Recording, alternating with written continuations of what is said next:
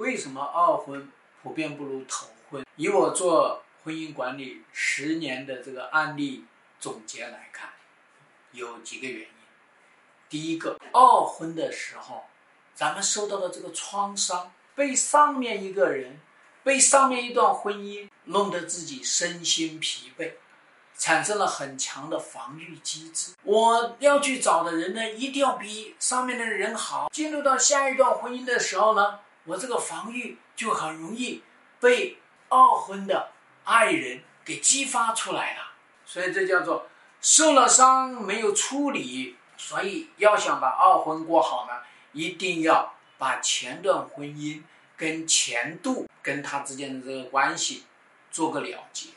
那第二个方面的原因，就是我们在二婚里面会有诸多的防守。我在前面离婚了，我财产上受到了损害。哎呀，我现在自己带孩子，我可一定要让我的孩子不能吃亏。他对方一定要爱我的孩子，一定要胜过或者类似于自己的亲生孩子，要不然那就不行。因为我在上段婚姻里面，我的心百分之一百付出，所以我在二婚里面，我的心不能百分之一百付出。那你防着别人的情况下，你过不好哎。那第三个方面，上一段婚姻老会来干扰二婚，前妻、前夫时不时冒出来一下，弄得二婚紧张，甚至你看到他们有说有笑，你就会觉得。他们是不是又旧情复燃呢？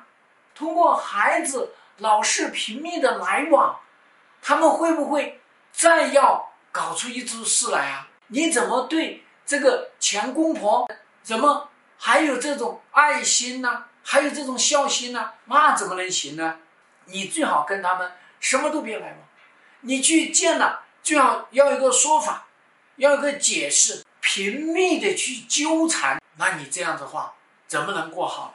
所以你想把二婚过好了，你要跟前任，跟他那边的这个关系边界要清，那你也要把这个解释到位，交往一定要透明，最好呢带着你的现任妻子、现任老公参与进去，而且一定要减少没有必要的这种来往。所以我们也要反思一下。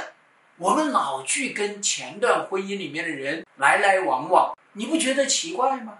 所以主要是这三个方面，二婚没有头婚过得好，二婚是能够过好的。